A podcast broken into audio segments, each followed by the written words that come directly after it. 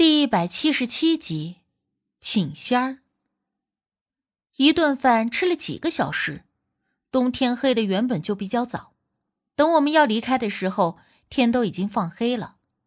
村长还有大张姨，还有我大姑，三人都喝的有点多。大姑虽然走路还算稳当，但我听她已经有点说胡话了。她一醉酒后就会有老仙儿上身，然后就是一通闲扯。有时候抓到谁都给人家算命查事儿的，整得我很是头大。我和无忌扶着大哥往家走，路上大姑嘿嘿嘿的笑，那笑声有些尖利，听着有点鬼气森森的。我装作啥也不知道，也没看他，也没敢多问。小青姑啊，走着走着，大姑忽然点名叫我，啊！我脚步一顿，愣了一下，转头见大姑冲着我笑眯眯的，眼睛都眯成了一条缝儿。秦姑啊，你是个好孩子呀！啊，谢谢大姑。不过这天马上就要黑了，咱们还是赶紧走吧。我下意识的看了一眼无忌，无忌的表情淡定如常，跟我一左一右的。扶着大姑的胳膊，按理说我这么反应迟钝的都发现了，他不会看不出来呀。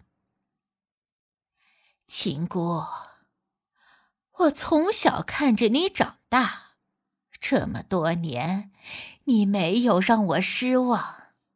只不过，你这身子骨怎么……大姑，大姑话还没说完，无忌忽的大声叫他。顿时止住了他的话头，我奇怪的看着无忌，不解他为什么突然打断大姑说的话，而大姑也被他叫的愣了一下，转过头看着无忌：“你不告诉他呀？”无忌定定的看着大姑，没言语，而我奇怪的看着他二人，显然那句“不告诉他”中的他，说的就是我。不告诉我什么呀？我奇怪的问。无忌依旧没有说话，而大姑又转过头来看着我，眨巴眨巴眼睛。哎，喝多了，喝多了，走走走，回家去。话说着，不待我搀扶，他一个人慢慢悠悠的朝着家的方向走去。我担心他会跌倒，连忙上去搀扶着。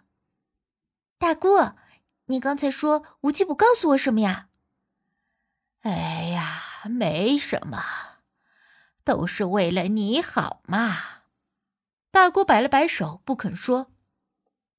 没关系，你偷偷告诉我，我不跟无忌讲。我不死心的追问道。哎，等到你该知道的时候，自然就知道了。大姑摇了摇头。怎么也不肯说究竟是什么事儿。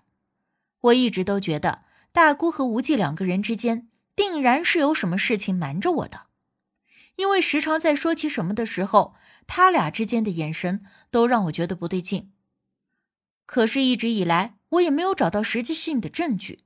如今大姑醉酒，不知道谁家的老仙儿上了身，一下子就说漏了嘴。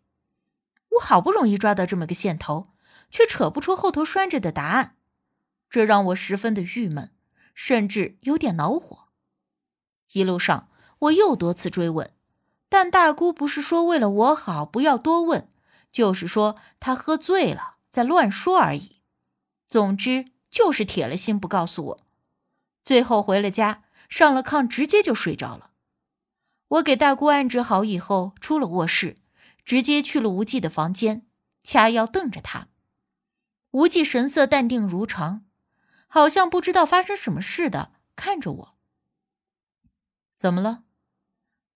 你知道对不对？你故意打断大姑说的话，还有上一次周大宝说什么的时候，你也是故意打断了他的话。你有什么事瞒着我？是不是？无忌听了我的话，面上的表情毫无波动，依旧淡定的，好像一碗白水，平静无波。有些事情，你暂时不必知道。是关于我身体状况，是不是？我故意拿出最大的气势，提高了音量来质问他。一般人对于这种质问，必然会心虚的极力想要解释，但是无忌却只是定定的看着我，什么也不说。而我无法从他的面部表情上看出任何端倪线索。有的时候，他就像是一个密不透风的铁桶，任凭我擦亮了眼睛，也无法找到任何缝隙打破这层屏障。眼见强硬手段毫无用处，我准备改变策略。我凑到无忌身边，摆出一副可怜状，拉着他的胳膊，用我能接受的最温柔的声音问他。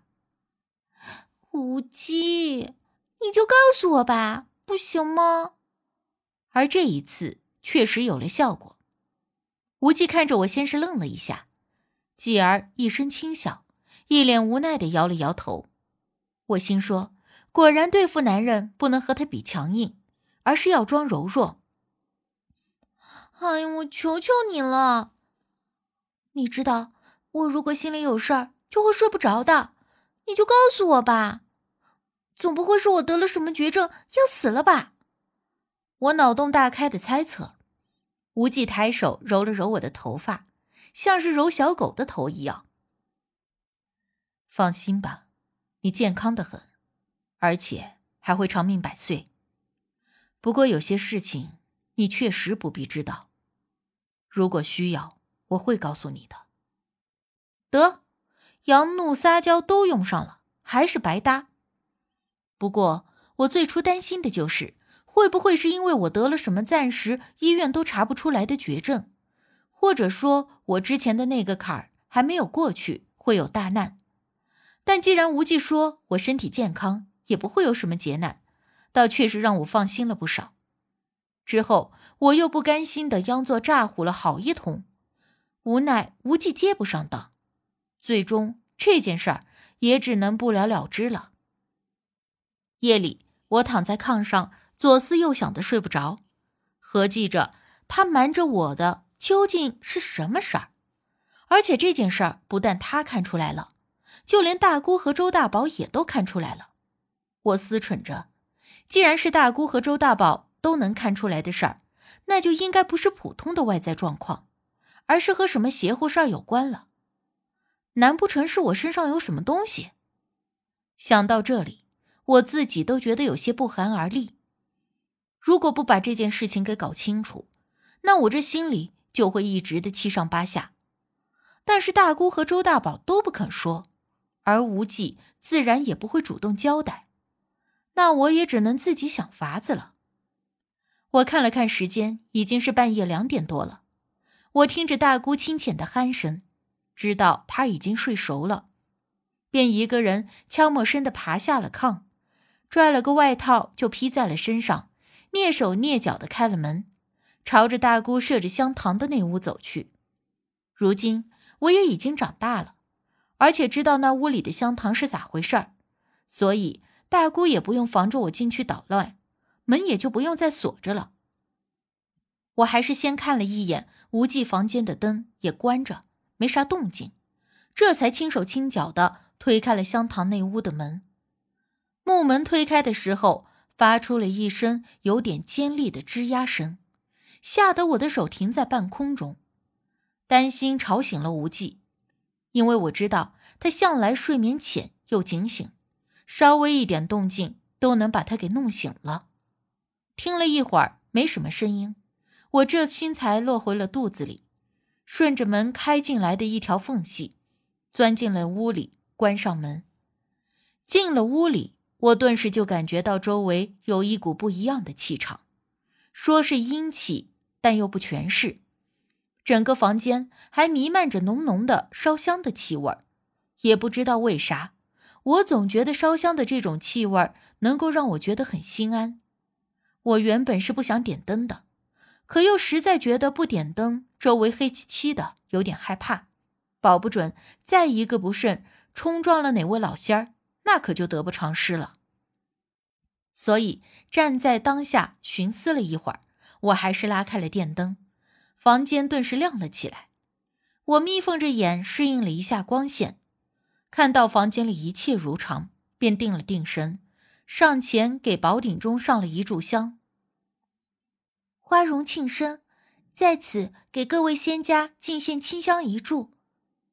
我念叨了好些好话，但是也不知道究竟管不管用，因为大姑之前从来也没有教过我该怎么做才能够请老仙儿现身。虽说我与老仙儿有着契约在身，但是如今的我并未立香堂出马，所以还不能像大姑那样和老仙儿直接交流。